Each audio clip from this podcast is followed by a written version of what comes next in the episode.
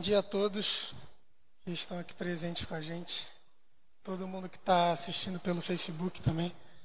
É uma alegria poder falar hoje. Nós da juventude, a equipe da juventude, tanto eu como Moisés e a Valdinéia, a gente decidiu trazer esse tema, recomeço. E por que a gente vai falar de recomeço com a juventude esse mês e com a igreja toda também? Porque o trabalho não é exclusivo para a juventude, porque nós não somos duas igrejas diferentes. Não tem a igreja de jovens e a igreja Batista do Braga, ou a igreja Batista do Braga da juventude. Isso não existe. Nós somos uma igreja só. E a gente entende isso. Mas esse mês é um mês especial. A gente tem o Maguinho, por exemplo, dirigindo o culto, uma coisa que a gente não vê durante o ano. Né? A gente tem eu pregando, ou outras pessoas pregando que vocês vão ver aqui. Então a gente tem um foco maior e uma atuação maior da juventude porque a gente entende que a juventude também está aqui para servir a igreja. Isso é uma forma de a gente incentivar e mostrar que todo mundo pode ser voluntário, todo mundo tem um papel e a gente cumpre a nossa missão como igreja estando aqui junto.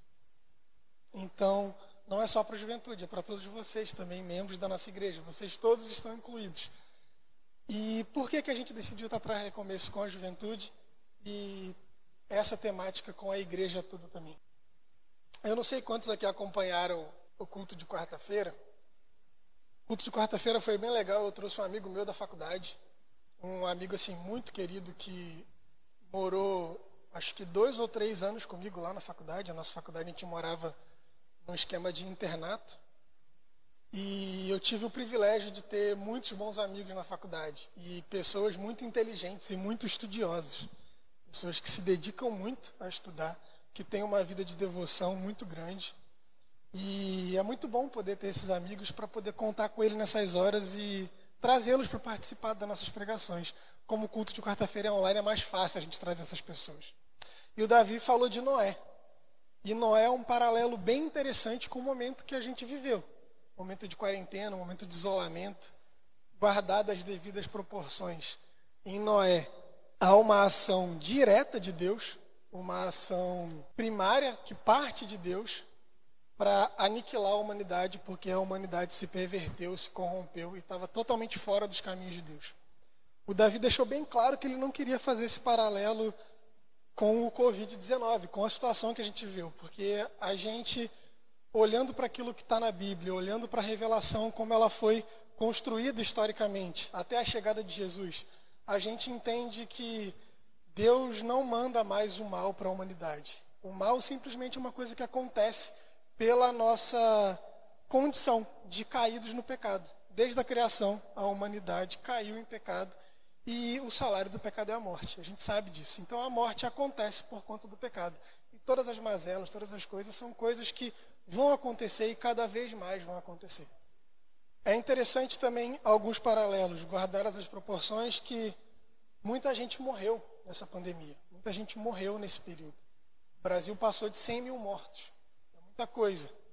Apesar de alguns estarem querendo fazer piada ou fazer brincadeira com alguns cientistas que estimaram valores mais altos para as mortes no Brasil, alguns cientistas disseram que se o Brasil não tomasse nenhuma medida de prevenção, nenhuma medida como isolamento social, como fechamento de alguns estabelecimentos, a gente passaria de um milhão. Mas a gente viu que a gente tomou medidas de prevenção. A gente ainda está tomando. E graças a Deus esse número foi diminuído. Mas mesmo assim é um número muito alto. São mais de 100 mil pessoas. Você imagina 100 mil famílias em luto. Quantas pessoas foram atingidas por essa morte?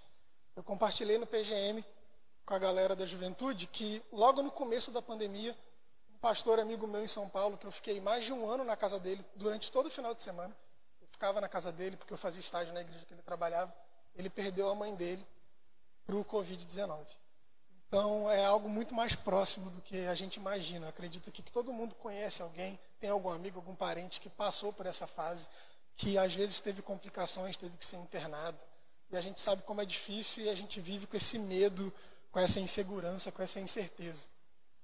Mas o mais interessante na mensagem que o Davi trouxe, eu estou fazendo esse breve resumo, porque eu ia usar de Noé para comparar, para fazer uma comparação. Porque Noé não é exclusivo na Bíblia, né? não tem só a história de Noé, tem outras histórias. E tem histórias de pessoas que passaram por diferentes crises, diferentes períodos similares e parecidos ao que a gente está passando agora. A gente não há uma, uma comparação clara e tão direta assim de o que a gente está vivendo agora com o que alguém viveu na Bíblia.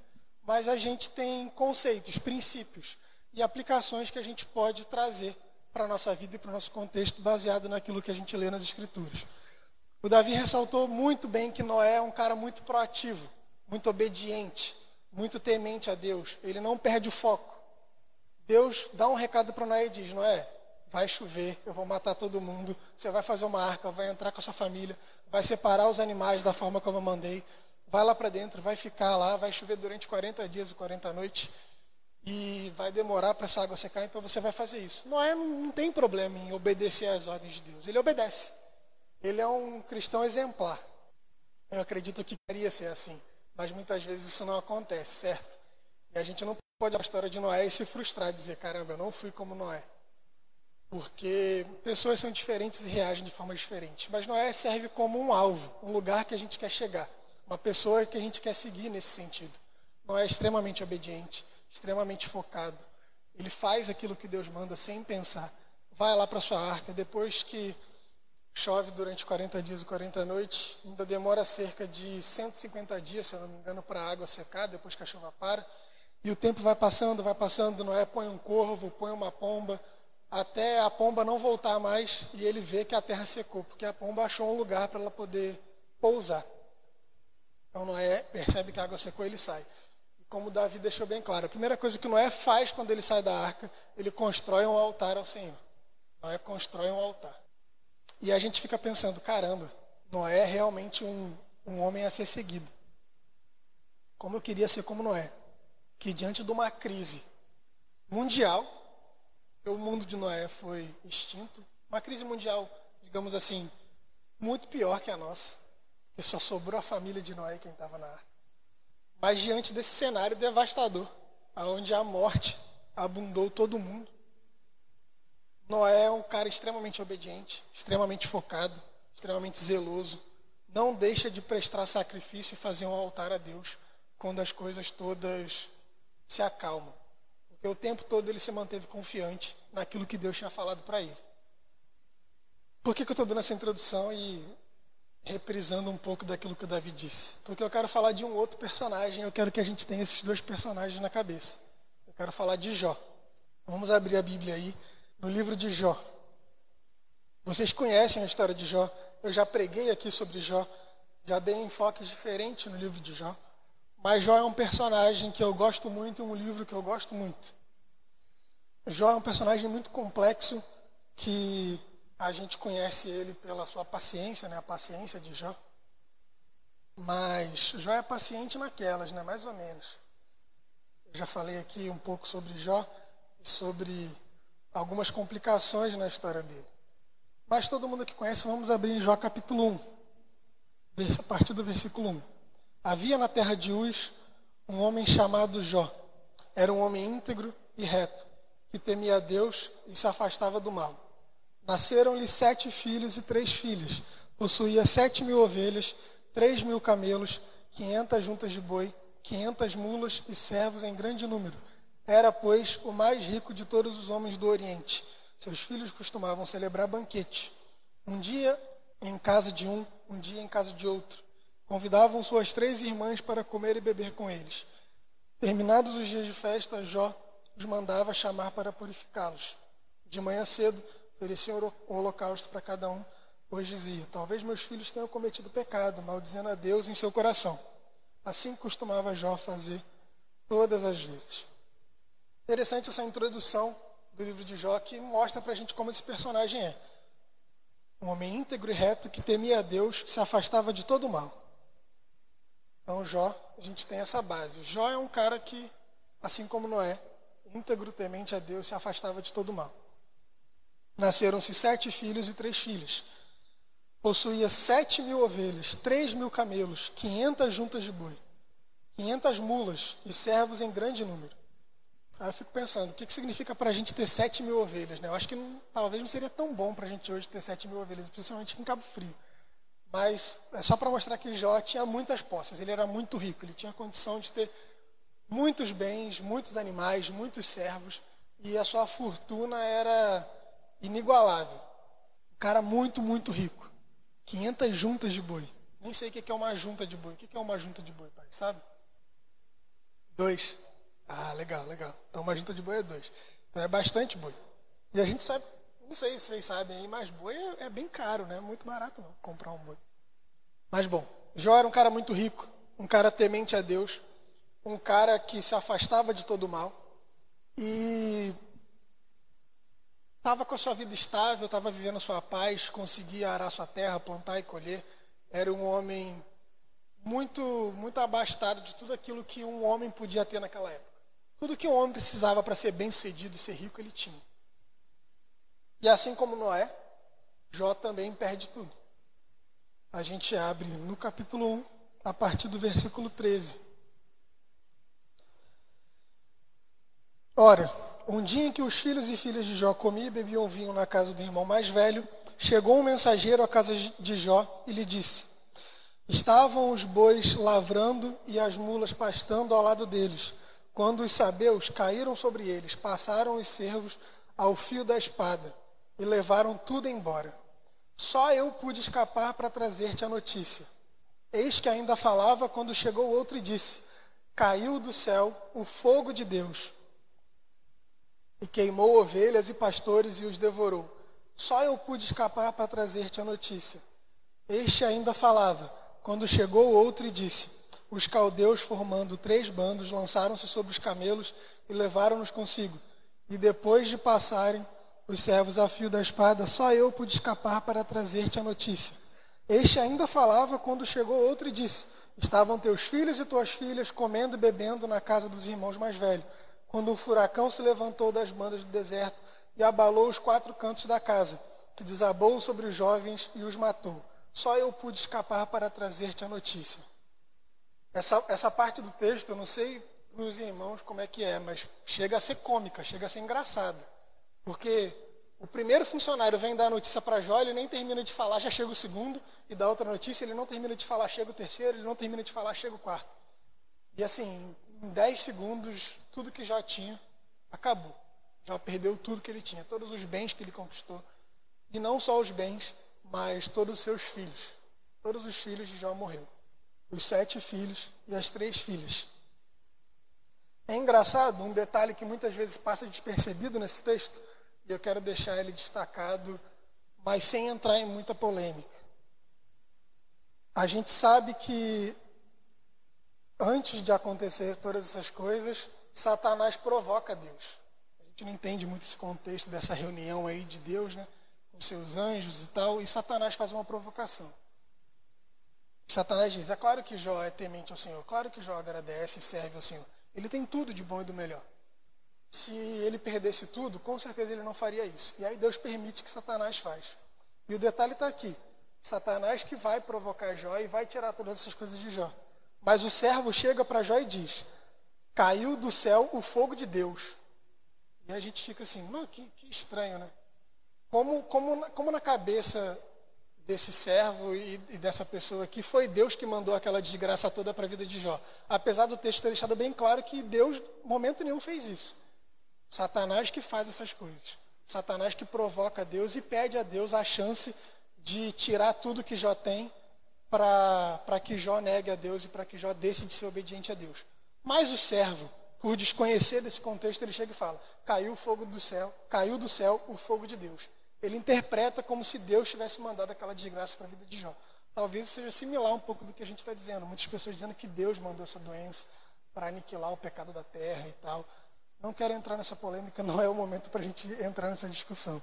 Mas fica aqui esse, esse destaquezinho, porque o texto deixa isso bem claro para a gente.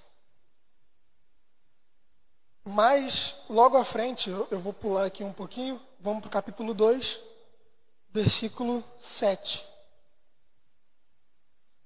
Jó já tinha perdido todos os seus bens, já tinha perdido os seus sete filhos e três filhas. E a partir do versículo 7 diz assim: Satanás feriu Jó com chagas malignas, desde a planta dos pés até o cume da cabeça. Então Jó apanhou um caco de cerâmica para se coçar e sentou-se no meio da cinza. Sua mulher disse-lhe: Persistes ainda em tua integridade? amaldiçoa Deus e morre de uma vez. Além de Jó perder todos os seus bens, além de Jó perder os seus filhos, e eu acredito que Jó gostava muito dos seus filhos, Jó agora perde sua saúde. Jó perde a sua saúde emocional, sua saúde física, o seu bem-estar. Agora você imagina como está a cabeça de Jó. Após, logo após um trauma gigantesco de ter perdido tudo aquilo que ele tinha, tudo aquilo que ele construiu durante anos de vida, toda a sua família, os seus filhos, só sobrou sua mulher. Jó agora perde sua saúde, ele não tem nem mais força física para poder lidar com todo esse peso e esse trauma emocional que ele estava vivendo.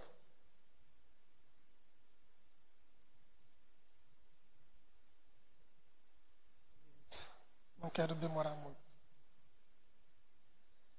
E a gente pensa, como que, como que Jó vai reagir diante de toda essa situação? O que Jó vai fazer diante de toda essa situação? Será que ele vai ser como Noé, o tempo todo temente a Deus, obediente, prestando culto, sacrifício e no final de tudo agradecer?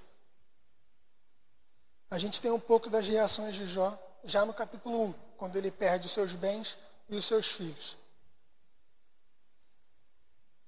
A partir do versículo 20. Então Jó se levantou, rasgou seu manto, raspou sua cabeça, caiu por terra, inclinou-se no chão e disse: Nu saí do ventre da minha mãe e nu voltarei para lá. Yahvé o deu e Yahvé o tirou.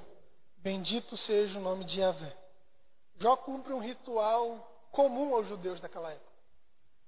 Rasgar suas roupas, botar pano de saco, jogar cinza na cabeça, se prostrar no chão. Era um ritual que, que cobria diversas esferas da sociedade, isso é algo comum. A gente vai ver isso em diversos textos. O texto de Jonas, por exemplo, quando Jonas leva a palavra de Deus para Nínive, que Nínive vai ser destruída, todo mundo né, diz que toda a cidade, até o rei, ele se veste com roupa de saco, joga cinza sobre sua cabeça, se prostra e adora a Deus. E Jó também cumpre esse ritual. E ele proclama: Nu saí do ventre da minha mãe e nu voltarei para lá. E Avé o deu e Avé o tirou. Ou seja, Deus me deu, Deus tirou. Jó também interpreta dessa forma. Bendito seja o nome. E mesmo assim, Jó continua bem dizendo.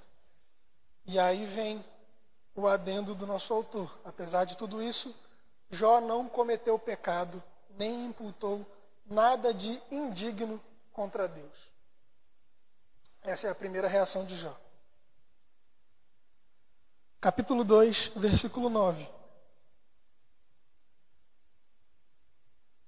Sua mulher lhe disse, como eu já li, persistes ainda em tua integridade, amaldiçoa a Deus e morre de uma vez. Versículo 10. Ele respondeu: Falas como uma idiota. Na minha versão usa essa palavra mesmo, tá? Idiota. Mais que pareça um pouco pesada para você. Se recebemos de Deus os bens, não deveríamos receber também os males?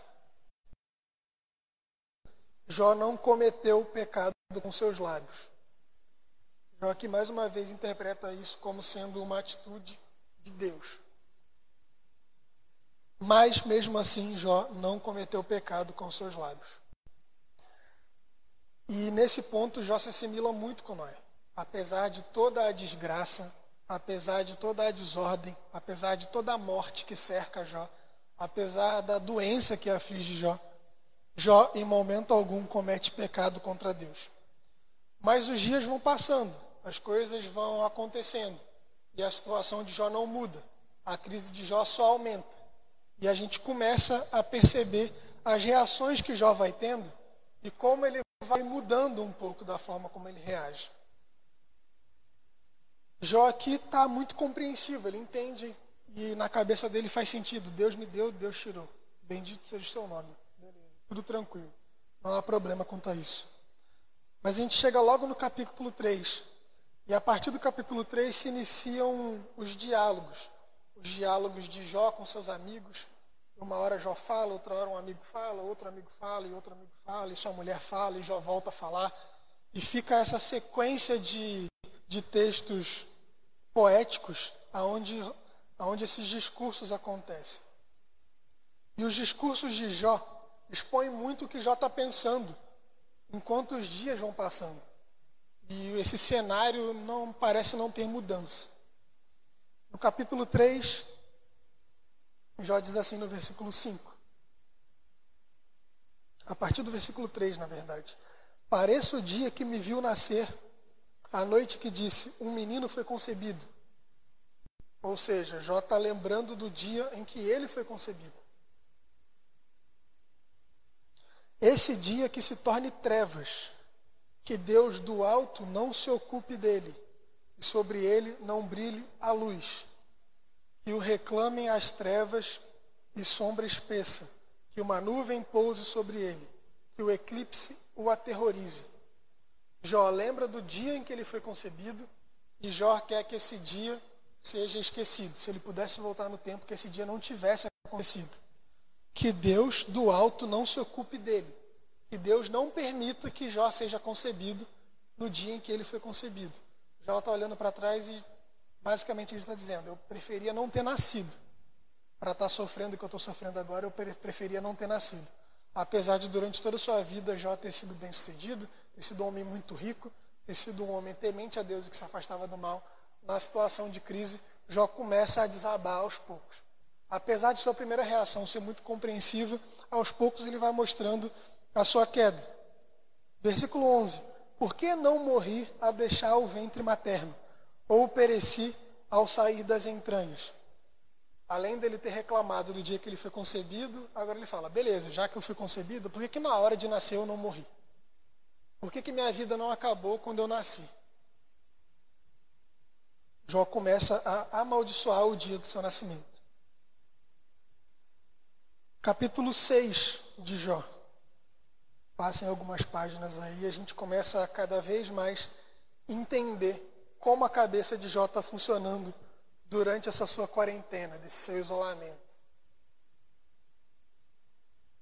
Oxalá se cumprisse o que eu pedi, e Deus concedesse o que espero, e se dignasse esmagar-me, e soltasse sua mão e me suprimisse. Jó agora está claro, deixando claro o seu desejo diante de Deus. Quem dera Deus fizesse aquilo que eu tanto desejo, que eu tanto peço. Oxalá cumprisse o que eu pedi e Deus concedesse o que eu espero. Que se dignasse a esmagar-me, que soltasse a sua mão e me suprimisse. Jó não vê saída para o problema dele. Jó não encontra esperança mais nessa sua crise. E ele aqui está deixando claro que o desejo dele é que a mão de Deus esmague ele, que ele morra e que ele deixe de existir. Mais à frente, capítulo 19. E aqui está o contexto, talvez seja mais identificável com a nossa situação hoje, de isolamento. Ele afastou de mim os meus irmãos, os meus parentes procuram evitar-me.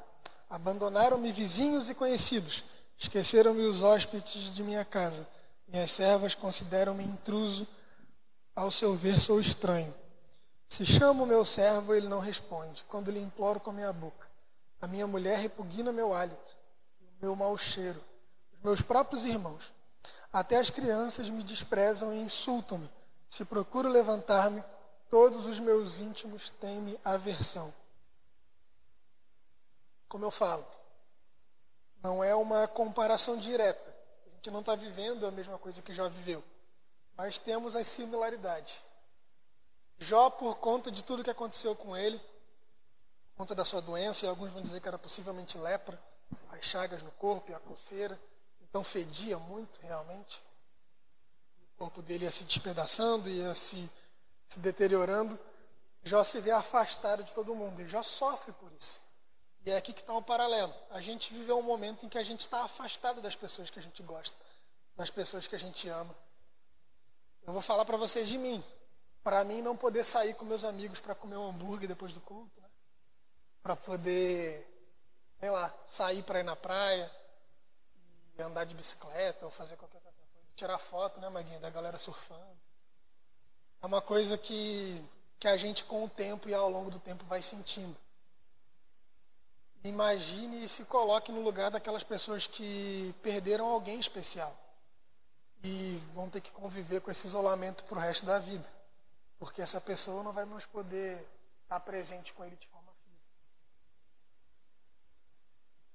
O que me fez muito refletir nesse período e do porquê a gente decidiu usar essa palavra recomeço nas nossas conversas aqui na liderança e de cara eu gostei disso é porque eu estava conversando com um amigo meu que perdeu um pai nesse período de quarentena. Não foi para o Covid, foi uma outra situação, o pai dele infartou. Mas foi, foi algo que ele falou na nossa conversa que é extremamente importante e relevante. Ele disse para mim assim, cara, eu estou tendo agora que reaprender a viver. Porque para mim as coisas nunca vão voltar ao normal. Falou isso, eu falei, isso é verdade. Porque falando para mim, porque agora, tudo que eu for fazer, se eu vou para a igreja, se eu vou para a faculdade, se eu vou fazer um curso, se eu vou casar, tudo, minha vida nunca vai voltar ao normal, porque a partir de agora, de hoje em diante, meu pai não está presente comigo.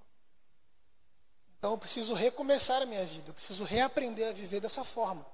Porque eu não aprendi a viver dessa forma, eu aprendi a viver com meu pai. Chegava em casa, meu pai estava lá. Meu pai saía para trabalhar, a gente tomava café, almoçava junto. E agora eu vou ter que reaprender a viver, vou ter que recomeçar a minha vida. E isso é algo que me marcou muito, porque nesse período a gente tem diversos recomeços rondando a nossa vida e a nossa história, a nossa família e as pessoas que estão à nossa volta. O recomeço para aquelas pessoas que perderam alguém importante e elas vão ter que reaprender a viver na ausência daquela pessoa tão querida o recomeço para aqueles que perderam o emprego, muitas pessoas demitidas. O Brasil já vivia uma crise econômica antes e a pandemia só intensificou isso. Então a gente tem muita gente desempregada, muita gente perdendo, muita gente tendo que se readaptar, se reinventar e recomeçar de uma forma totalmente diferente. Muita gente que estava numa faculdade, num curso e teve que trancar porque não tinha condições de pagar, porque perdeu o emprego, então agora não consegue mais fazer a faculdade que fazia, não conseguiu receber o auxílio emergencial do governo por algum problema que deu, alguma contravenção, alguma coisa. Então, diversas pessoas trancando o seu curso e agora tem que recomeçar a sua vida. Porque tinha pautado para o seu futuro aquilo que ela estava fazendo, aquilo que ela planejou. E o planejamento foi por água abaixo, de uma hora para outra.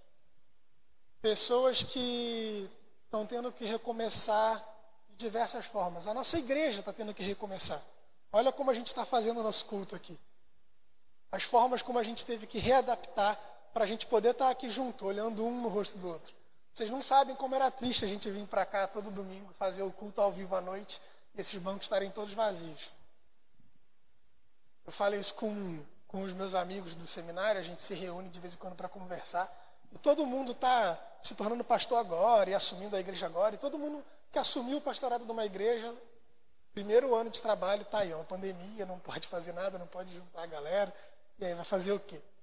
E aí eu falei com eles, falei, cara, imagina os pastores da igreja de vocês. Então, há, sei lá, 40 anos de ministério. Imagina meu pai, mais de 30 anos de ministério aqui nessa igreja, tendo que vir para cá e fazer um culto. E prestar um culto e pregar e falar uma palavra para um templo vazio. Está todo mundo assistindo no Facebook, graças a Deus. A gente tinha uma média constante da membresia aqui da igreja fiel lá no Facebook assistindo nossos cultos. Mas não é a mesma coisa. Imagina você.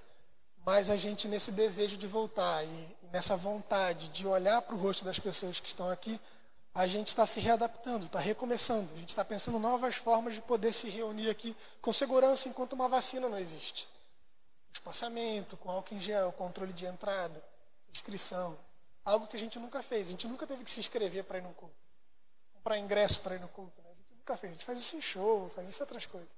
Mas a gente está tendo que se readaptar. Então, não só nas, nos recomeços e as readaptações individuais, a gente tem que recomeçar de forma coletiva. A gente precisa tomar cuidado quando a gente quer fazer uma festa, comemorar o aniversário. Como a gente vai fazer? Comemorou o aniversário do nosso tio, irmão do meu pai, pelo Zoom. Foi a forma que deu. Putz, é muito triste. A gente queria estar lá, se a gente pudesse estar lá com ele. Uma tia minha não quis fazer aniversário, ficou muito triste, ela não queria fazer, não quero fazer pelo Zoom. Extremamente triste, extremamente é, infeliz com a situação, porque ela não queria fazer aniversário se os irmãos não pudessem estar reunidos e dar um abraço nela. E aí a gente fica, Recomeço. Como eu vou recomeçar? Como Jó, diante desse, desse contexto, ele vai recomeçar? Por que, que eu fiz essa comparação e eu vou finalizar dizendo isso para vocês, porque eu vou terminar isso à noite. Eu vou concluir esse sermão à noite. Noé o tempo todo se manteve obediente, Noé o tempo todo se manteve focado naquilo que ele precisava fazer. Quando zombavam dele construindo a arca, ele não perdia o seu foco, continuava fazendo aquilo, não deixava se abalar. E o tempo todo ele manteve a esperança. O tempo todo Noé manteve a esperança de que Deus ia dar um jeito na situação dele. Jó, por mais que ele entenda que tudo está debaixo do controle de Deus, já diz: Deus deu, Deus tirou. Ou seja, tudo está de acordo com a vontade de Deus. Jó sabe disso. Mas Jó aos poucos vai perdendo a esperança, vai perdendo o brilho da vida, vai perdendo a vontade de viver. Ele pede para morrer. Jó não reage muito bem nesse contexto de crise. E por que, que eu estou falando isso para vocês? E por que, que eu vou deixar para terminar à noite? Você provavelmente, eu não sei como você lidou nesse período todo. Você pode ter lidado como Noé. Você pode ter lidado como Jó. Você pode ter ficado totalmente desesperançoso, totalmente desacreditado, totalmente triste, depressivo, não entendendo qual é o propósito de Deus nesse período. Você pode ter passado por isso. E o que eu quero deixar claro agora, e concluir a noite para vocês, é que isso necessariamente não é um problema. Isso é uma condição da nossa humanidade. Por mais que Jó reconhecesse que Deus era todo-poderoso para dar e para tirar, que Deus estava à frente de tudo, que Deus estava no controle de toda a situação, Jó desaba. Jó não aguenta a pressão, Jó não consegue ver saída para a situação que ele está. Isso não é um problema.